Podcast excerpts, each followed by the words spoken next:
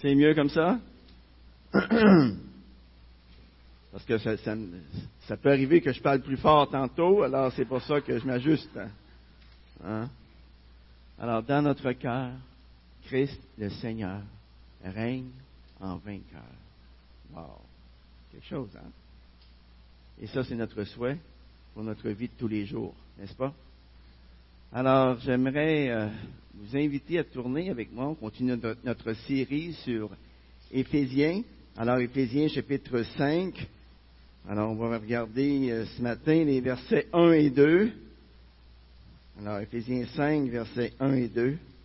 Mais auparavant, on va prier ensemble, si vous voulez bien. Eh bien, prions. Père éternel, on veut dire notre joie de t'appartenir. Seigneur, on veut te dire aussi notre reconnaissance envers un si grand salut.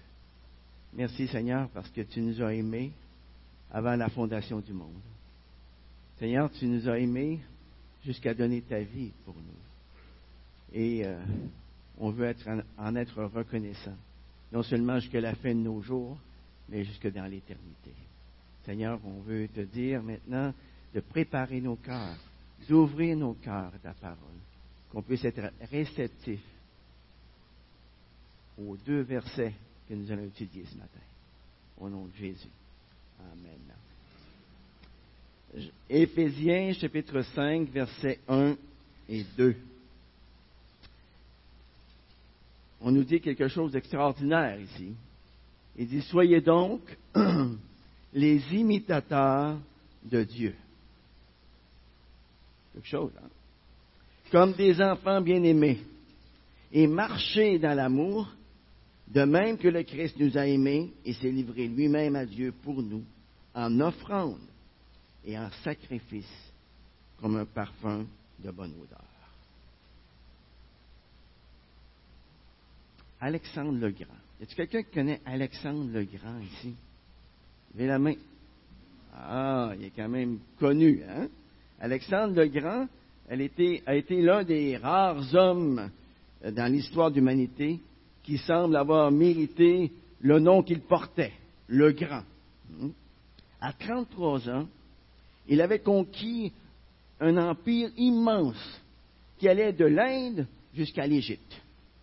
Et vous regarderez une carte tantôt, vous allez voir qu'entre l'Inde et l'Égypte, il y a pas mal d'espace. Mais il avait conquis ça en l'espace de seulement 13 ans. C'était un homme énergique, un homme combatif, un homme courageux et intelligent. Un jour, on lui a, amené un, jeune soldat qui avait déserté l'armée parce qu'il avait eu peur d'affronter l'ennemi. Et à cette époque-là, eh bien, c'était un crime qui était passible de mort. Et lorsqu'Alexandre le Grand a vu le visage du jeune homme, il en a eu compassion. Il lui a demandé, jeune homme, quel est ton nom? Et le jeune homme a répondu, Alexandre, monsieur. Alors, furieux, Alexandre le Grand lui demanda à nouveau son nom. Et le jeune homme commença à trembler. Il a répondu, Alexandre, monsieur. Fou de rage, Alexandre le Grand lui a demandé pour la troisième fois, Jeune homme, quel est ton nom? Et a tout tremblé. Il a répondu, Alexandre, monsieur. Et savez-vous ce qu'a dit Alexandre? J'ai juste une chose à te dire. Change de nom ou change de vie. Et nous, les amis, quel nom portons-nous? Le merveilleux nom de chrétien, n'est-ce pas? C'est le nom que nous portons, le nom de chrétien. Comme vous voyez, nous portons un nom qui est bien supérieur à celui d'Alexandre le Grand. Mais de quelle façon, de quelle façon honorons-nous ce nom? Lorsque Jésus-Christ entre dans une vie, il nous dit, suivez-moi, suivez-moi. Que veut dire suivre Christ? Suivre Christ, ça veut dire imiter Christ, reproduire Christ dans sa vie. Les gens, bien souvent, nous donnent des surnoms sur ce qui nous caractérise, pas vrai? Par exemple, les premiers disciples de Christ ont été appelés chrétiens parce qu'ils étaient comme Christ, parce qu'ils reproduisaient Christ dans leur vie. Ils reproduisaient ce que Christ avait fait pour eux. Ils étaient devenus des imitateurs de Christ. Et la Bible nous dit ici, soyez des imitateurs de Dieu. Et à ce sujet, ce matin, il y aurait bien des questions qu'on pourrait se poser. Et dans le temps qui m'est alloué, j'aimerais répondre à trois de ces questions. La première question qu'on peut se poser est celle-ci. Est-ce que c'est possible d'être imitateur de Dieu? Pensez-y un instant. Est-ce que Paul est vraiment sérieux ici en demandant à des hommes et des femmes comme nous, qui vivons dans un monde entouré de tentations, harcelés par le diable, imbibés par le péché au-dedans de nous, est-ce que c'est possible d'être les imitateurs de Dieu? Une, question comme celle-ci demande nécessairement une réponse. Mais auparavant, avant de répondre à cette question-là, j'aimerais poser une autre question. Qu'est-ce que fait un imitateur? Avez-vous déjà vu des imitateurs à la télé? Hein? Qu'est-ce qu'ils font? Eh bien, ils prennent un personnage connu et ils l'étudient. Ils l'étudient attentivement. Ils l'écoutent parler, ils le regardent agir, ils observent toutes ses manies et tous ses gestes. Ils imitent sa voix. Ils imitent son comportement.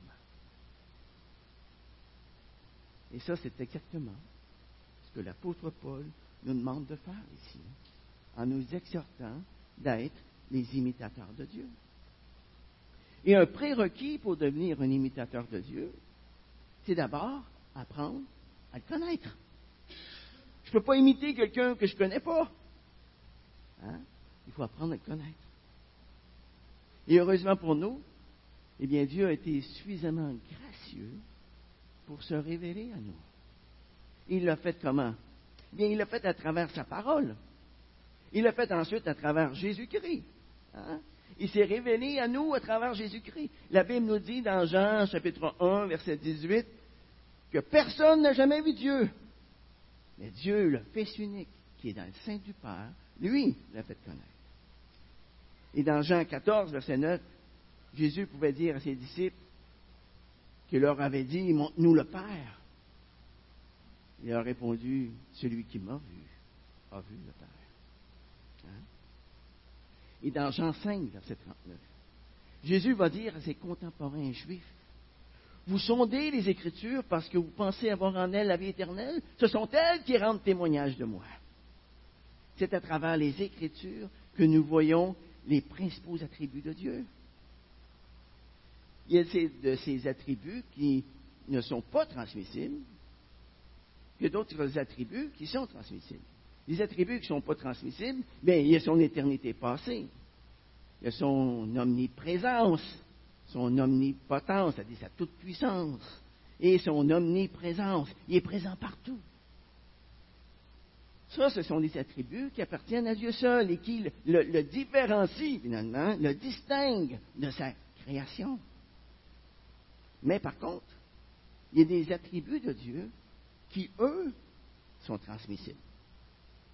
Et ce sont ces attributs-là que nous sommes invités à imiter. Mais quels sont-ils, ces attributs? Eh bien, ce sont des attributs tels que sa justice, sa bonté, son amour, sa miséricorde, sa compassion, sa tendresse, sa fidélité, son pardon, sa sainteté, sa patience. Ça, ce sont les attributs transmissibles de Dieu.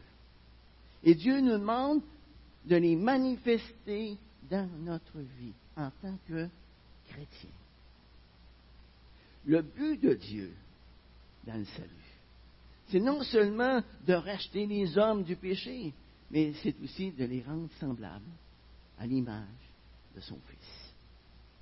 Ça, c'est l'espérance du chrétien. Nous savons qu'un jour, nous serons semblables à lui parce que nous le verrons tel qu'il est. C'est ce que la Bible nous dit dans Jean 3, 2. Hein? Et là, nous revenons à la première question que je vous ai posée tantôt. Est-ce que c'est possible sur cette terre d'être les imitateurs de Dieu? Et la réponse est oui. Oui. L'apôtre Paul l'a été. Il pouvait dire aux chrétiens de Corinthe, Soyez donc mes imitateurs comme je suis moi-même de Christ. Et par la suite, beaucoup de chrétiens ont suivi ces traces. Ils ont été eux-mêmes des imitateurs de Dieu. Mais une autre question se pose. Est-ce que par notre propre puissance, nous pouvons devenir les imitateurs de Dieu? Par notre propre puissance. Oubliez ça, les amis. C'est non seulement difficile, c'est mission impossible. C'est uniquement par la puissance du Saint-Esprit qui agit en nous que Dieu peut faire au-delà de tout ce que nous demandons et même pensons. Lorsque nous vivons en communion avec Dieu, et qu'à chaque jour, nous nous laissons Dieu nous parler par sa parole, nous pouvons nous attendre à ce moment-là à porter le fruit de l'esprit. C'est quoi le fruit de l'esprit? L'amour, la joie, la paix, la patience, la bonté, la bienveillance, la fidélité, la douceur, la maîtrise de soi. Ça, ce n'est pas un fruit qui vient de notre ego, les amis. C'est un fruit qui vient par l'Esprit de Dieu qui agit en nous. C'est le Saint-Esprit qui nous donne la puissance d'être les témoins de Jésus-Christ dans ce monde. Et le Saint-Esprit, nous ne recevons qu'un lorsque nous invitons Jésus-Christ à entrer dans notre vie. C'est à ce moment-là que nous recevons le Saint-Esprit. Pourquoi pensez-vous que l'apôtre Paul a fait tout ce qu'il a fait? Hein? Comment est-ce qu'il a pu faire tout ce qu'il a fait? Posez-vous la question. Parce qu'il savait qui il était. Il savait qu'il était un bien-aimé de Dieu. Il savait en qui il avait cru. Il connaissait Jésus-Christ personnellement. Il l'avait rencontré sur le chemin de Damas. Et par la suite, il l'avait rencontré à nouveau. Et Jésus-Christ lui avait donné d'autres révélations. Il savait en qui il avait cru. Et nous, la question se pose, connaissons-nous suffisamment notre Maître pour pouvoir l'imiter? L'avons-nous étudié attentivement? L'avons-nous écouté nous parler attentivement? L'avons-nous regardé agir attentivement? Et si nous avons répondu oui à ces trois questions, l'avons-nous pris comme modèle? Nous sommes-nous soumis à ce qu'il nous demande? Savez, devenir un imitateur de Dieu, ce n'est pas quelque chose qui est naturel. Et voilà pourquoi nous avons besoin d'être puissamment fortifiés par le Saint-Esprit dans notre être intérieur, afin d'être remplis jusqu'à toute la plénitude de Dieu. C'est ce que Éphésiens 3, 16 et 19 nous disent. La seule manière de devenir un imitateur de Dieu dans ce monde, c'est de permettre au Seigneur Jésus de vivre sa vie parfaite à travers nous. C'est la seule manière. C'est dans un état de soumission à sa volonté. Nous ne pouvons absolument rien faire par nous-mêmes. Et si quelqu'un a encore un petit doute là-dessus ce matin, eh bien, je vous invite à tourner votre Bible dans Jean 15, verset 5, où Jésus va dire, Sans moi, vous ne pouvez rien faire. Si nous voulons être remplis du fruit de l'Esprit, nous devons nous soumettre à l'influence du Saint-Esprit sur nous, tout simplement. C'est dans la soumission que nous pouvons être remplis du Saint-Esprit. Pour que le Saint-Esprit ait continuellement cette influence sur nous, être continuellement remplis du Saint-Esprit, qu'est-ce qu'on doit faire? Première chose à faire, c'est de ne pas l'attrister. En nous laissant aller à la colère, en nous laissant aller au mensonge, au vol, aux paroles malsaines, à l'amertume, à toute autre espèce de mal qu'on a vu dans les versets précédents, dans les versets euh, du chapitre 4, versets 25 à 31. Et aussitôt que le Saint-Esprit nous montre notre péché, qu'est-ce qu'on fait avec? On ne doit surtout pas résister à l'Esprit de Dieu qui nous montre, mais immédiatement lui confesser notre péché avec une repentance sincère afin de rétablir aussitôt notre communion avec lui et d'être à nouveau rempli du Saint-Esprit. On ne doit pas permettre au Saint-Esprit de s'incruster en nous.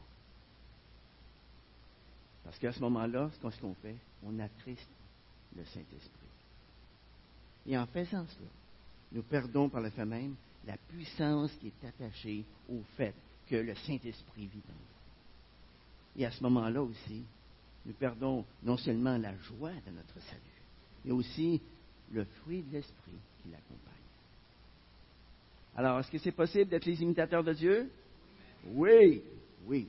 Bon, maintenant, deuxième question qui se pose est celle-ci. Pourquoi devons-nous être les imitateurs de Dieu? Ben, premièrement, parce qu'il nous le demande. Hein? Simple que ça. Par simple obéissance de notre part. Deuxièmement, à cause de ce que nous sommes. Nous sommes quoi? Des enfants de Dieu. C'est naturel pour les enfants d'être comme les parents.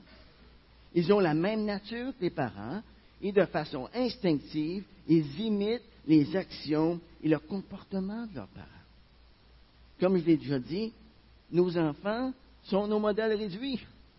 Ils imitent nos bons coups et malheureusement, ils imitent aussi nos mauvais coups. Vous avez sûrement vu des enfants dans la neige qui essayaient de marcher dans les traces du Père qui avait marché devant eux. Moi, j'ai vu ça avec mes enfants. Mes enfants essayaient de marcher dans mes traces. Hein? Je ne sais pas pourquoi. Probablement pour s'épargner le fait de caler jusqu'au ventre. Hein? Mais ils essayaient de marcher dans mes traces. Et tout comme un enfant essaye de marcher dans les traces de son Père, eh bien, nous devons marcher nous-mêmes dans les traces de Jésus-Christ, qui nous a fait connaître le Père. Pourquoi devons-nous être les imitateurs de Dieu? À cause de ce que nous sommes, des enfants bien-aimés. Wow! Pas juste des enfants de Dieu, des enfants bien-aimés de Dieu. Saviez-vous que si vous êtes un vrai chrétien, vous êtes un bien-aimé de Dieu? Saviez-vous ça? Vous êtes un bien-aimé de Dieu. Les cheveux de votre tête sont tous comptés. Tous, sans exception. Dieu connaît individuellement chacun de ses enfants. Il s'intéresse à nous individuellement. Il est constamment avec nous. Il prend soin de nous comme la prunelle de ses yeux. Et nous pourrions continuer comme ça à l'infini. L'intérêt de Dieu pour ses enfants est infiniment plus grand que le plus grand et le plus noble des intérêts des parents pour leurs propres enfants. Dans Matthieu 7, verset 11, Jésus nous dit, Si donc, méchants comme vous l'êtes, vous savez donner de bonnes choses à vos enfants, à combien plus votre raison, votre Père qui est dans les cieux, donnera-t-il de bonnes choses à ceux qui le lui demandent? Lorsque je réalise ce que Dieu est, lorsque je réalise tout ce qu'il a fait pour moi. Lorsque je réalise la grandeur de son amour, mon plus grand désir, c'est de l'aimer, de lui plaire en toute chose. En un mot, c'est de l'imiter. Regardez un petit gars qui aime son père, qui réalise combien son Père l'aime. C'est quoi son plus grand désir? C'est d'être comme son Père. C'est d'imiter son Père. Hein? Il aime ça s'asseoir dans la chaise de son Père. Il essaye de marcher comme son Père. Il essaye de parler comme son Père. Il imite son Père tout le. Il veut grandir pour être comme son Père plus tard. Comme ça. Ça, c'est l'amour humain à son meilleur. Mais purifiez maintenant cet amour. Multipliez-le à l'infini. Et vous allez découvrir ce que l'apôtre Paul est en train de nous dire ici par les mots devenez les imitateurs de Dieu. Est-ce qu'il existe en ce monde un plus grand privilège que celui d'être un chrétien? Il n'y a pas de plus grand privilège que ça. Pouvez-vous me mentionner quelque chose dans ce monde qui est comparable au fait que nous sommes enfants de Dieu et que nous sommes ses bien-aimés? La Bible nous dit dans Colossiens 1.13 que Dieu nous a délivrés du pouvoir des ténèbres. Il nous a transportés dans le royaume de son Fils bien-aimé. Et spirituellement, c'est là où nous sommes, mes amis. Nous avons été adoptés par Dieu. Nous sommes devenus des citoyens du ciel. C'est une patrie, ce ciel. Hein? Est-ce qu'il y a un honneur dans ce monde qui est comparable à cela? Par contre, avec tous les honneurs, il y a une responsabilité qui va avec, hein? qui va avec l'honneur que nous recevons. Puisque je suis un enfant de Dieu, puisque j'appartiens à la famille royale, le monde me regarde, il me surveille. Ils vont juger Dieu parce qu'ils vont voir dans ma vie. Et voilà pourquoi l'apôtre Paul nous dit ici, soyez les imitateurs de Dieu. Soyez les imitateurs de Dieu. Les amis, vivons de telle manière que le monde puisse dire, en nous regardant, en nous voyant nous aimer les uns les autres, qu'il puisse dire, nous n'avons jamais vu ça auparavant. Nous voulons vivre qu'ils. Nous voulons vivre ce qu'ils vivent. Les amis, vivons de telle manière que notre lumière brille devant les hommes, afin qu'ils voient nos bonnes œuvres et qu'ils glorifient notre Père qui est dans les cieux. Troisième question à se poser. Et celle-ci. Comment? Comment devons-nous imiter Dieu? Et l'apôtre Paul va répondre à cette question-là au verset 2. Il dit, marchez dans l'amour. À l'exemple de Christ, hein? marchez dans l'amour. De même que le Christ nous a aimés, s'est livré lui-même à Dieu pour nous, en offrande et en sacrifice, comme un parfum de bonne odeur. Alors on doit marcher dans l'amour à l'exemple de Christ. C'est lui notre modèle. C'est lui qui nous fait connaître le Père. Parce que Dieu est bon envers nous, c'est quoi la conséquence? Je dois être bon envers les autres.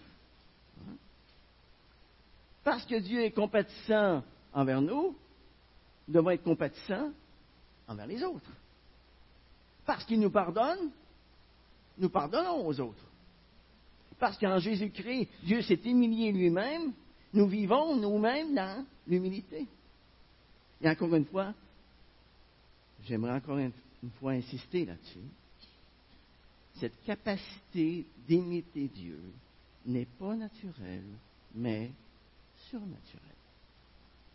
Cette capacité vient de la puissance du Saint-Esprit qui agit en nous lorsque nous nous soumettons à sa parole. Mais dites-moi, comment Dieu le Père se comporte-t-il envers les non-croyants? Eh bien, Jésus, Jésus, dans Matthieu 5, verset 45, déclare que Dieu fait lever son soleil sur qui? Sur les justes et sur les injustes, sur les bons et sur les méchants. Hein? Voyez, Dieu n'a pas limité ses bénédictions aux bons et aux justes. Il les a aussi donné aux méchants et aux injustes. Alors, que pouvons-nous faire pour l'imiter? Regardez ce que Jésus nous dit dans Matthieu 5, 44. Il dit, aimez vos ennemis. Aimez vos ennemis. Bénissez ceux qui vous maudissent. Faites du bien à ceux qui vous haïssent. Et priez pour ceux qui vous maltraitent et qui vous persécutent. Est-ce que c'est ça qu'on voit? Est-ce que c'est ça qu'on voit dans le monde? Non? Dans le monde, c'est, qui on aime? Ce sont ceux qui m'aiment. Hein? C'est ça. Mais nous, nous sommes appelés à faire plus que ça. Nous sommes appelés à faire ce que Dieu fait. Et même si les autres nous maltraitent, hein, nous traitent d'une manière injuste et même cruelle, quelquefois, eh bien, on doit les traiter comment? Comme Jésus les a traités. Qu'est-ce que Jésus a dit à la croix? Hein? Est-ce qu'il a réclamé vengeance? Non. Jésus a dit Père, pardonne-leur, car ils ne savent ce qu'ils font. Et en tant qu'enfants bien-aimés de Dieu, nous sommes appelés à imiter Dieu, à vivre une vie complètement différente de celle du monde. Le Seigneur dit, en effet, si vous aimez ceux qui vous aiment, quelle récompense aurez-vous? Les péagers, les gens de mauvaise vie, n'en font-ils pas tout autant? Et si vous saluez seulement vos frères, que faites-vous d'extraordinaire? Les païens n'en font-ils pas autant? Vous voyez, il n'y a rien de merveilleux là-dedans. Aimer ceux qui nous aiment et faire du bien envers ceux qui nous font du bien. Gratte-moi le dos, je te gratterai le dos. C'est pas comme ça que ça marche. Il n'y a rien de merveilleux là-dedans. Ça, ça équivaut tout juste au niveau de la moralité du monde.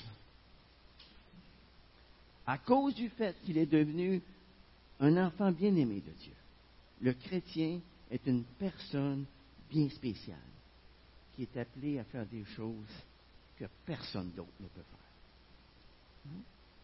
Dans Matthieu 5, 48, Jésus dit à ceux qui portent le beau nom de chrétien, soyez donc parfaits comme votre Père céleste est parfait.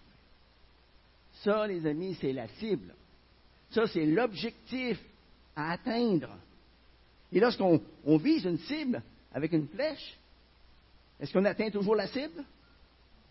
Non. Mais on vise la cible. Et c'est ce qu'on est appelé à viser à chaque jour. À chaque jour. Nous ne devons pas nous contenter de moins que ça. Mais je ne sais pas si vous êtes comme moi, mais lorsque j'entends une parole comme ça, bien souvent les deux bras me tombent. Et là, je suis, porté à dire, mais, mais tu es au ciel. Hein? Et moi, je suis sur la terre. Et je marche dans les sentiers de ce monde pécheur. Alors, comment est-ce que je peux être parfait comme mon Père céleste est parfait? Et là, j'entends une petite voix intérieure qui me dit, je t'ai laissé un modèle, Jésus. Un modèle qui a lui aussi marché dans les rues de ce monde. Et regarde comment il a marché. Regarde.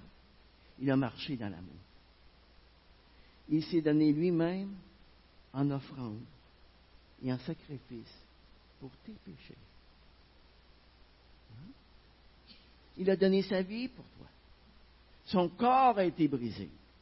Son sang a été versé pour ses ennemis, pour des pécheurs tels que toi. Il s'est livré lui-même en sacrifice et en offrande comme un parfum de bonne odeur devant lorsque vous réalisez tout ce que Jésus-Christ a fait pour vous, est-ce que ça vous donne le goût de l'imiter? Est-ce que ça vous donne le goût de l'aimer encore davantage? Les amis, voulons-nous que nos vies, nos activités s'élèvent dans la présence de Dieu comme un parfum de bonne odeur? Êtes-vous fiers du nom que vous portez? celui de chrétien?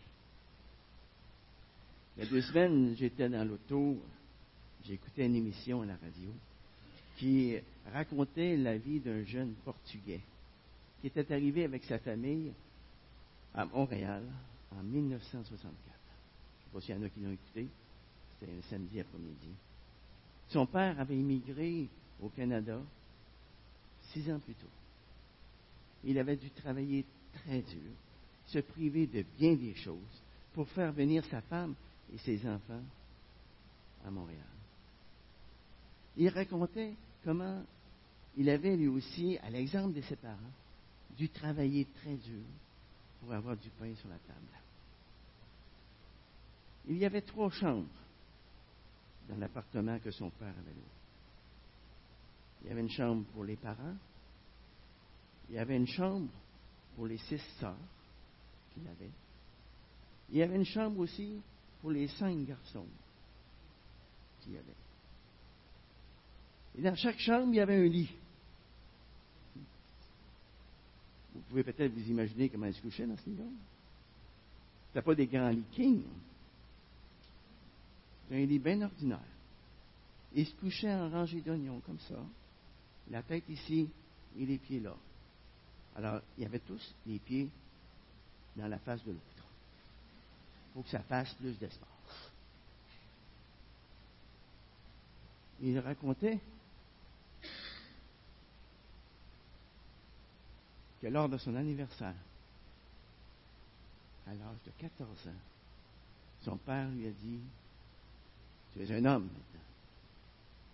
lui, il ne se sentait pas homme pantoute. Il lui a dit Tu portes, tu portes mon nom. Hein? Alors comporte-toi comme un homme digne de ce nom. Ne vole jamais. Ne fais jamais de tort à personne. Et rends service à tous ceux qui en ont besoin. Je préférerais, et de loin, aller te voir dans ta tombe plutôt qu'aller te voir en prison. Pour nous, le merveilleux nom de chrétien est celui qui nous identifie à Christ. Nous portons un nom bien plus grand que ce portugais.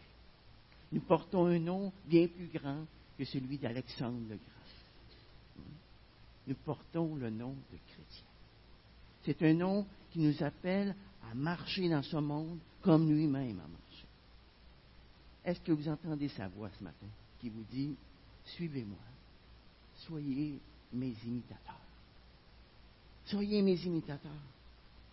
Et si pour une raison ou pour une autre, vous n'êtes pas en train d'imiter. Alors qui imitez-vous? Qui imitez-vous? Est-ce qu'il y a une comparaison quelconque entre Jésus-Christ et celui que vous êtes en train d'imiter. Seigneur, à l'exemple de l'apôtre Paul et de toute cette foule nombreuse de chrétiens qui t'ont imité à travers les vingt derniers siècles, fais de nous des imitateurs qui aiment ta cause et qui sont prêts à donner leur vie pour elle. Prions. Seigneur, rends-nous conscients à chaque jour que nous sommes tes enfants bien-aimés. Rends-nous conscients à chaque jour de tout ce que nous sommes devenus grâce à toi. Seigneur, dans Romains 5.5, ta parole nous dit que tu as déversé ton amour en nous par le Saint-Esprit qui nous a été donné. Et cet amour, eh bien, nous ne voulons pas le garder pour nous. Nous voulons le partager avec les autres. Par la puissance du Saint-Esprit qui agit en nous, Seigneur. Fais de nous tes imitateurs. Et que ta grâce, ta compassion, ton amour, ta bonté, ta miséricorde se manifestent dans notre vie tous les jours. Apprends-nous, Seigneur Dieu, à devenir tes imitateurs. Dans le beau nom de Jésus, nous te prions.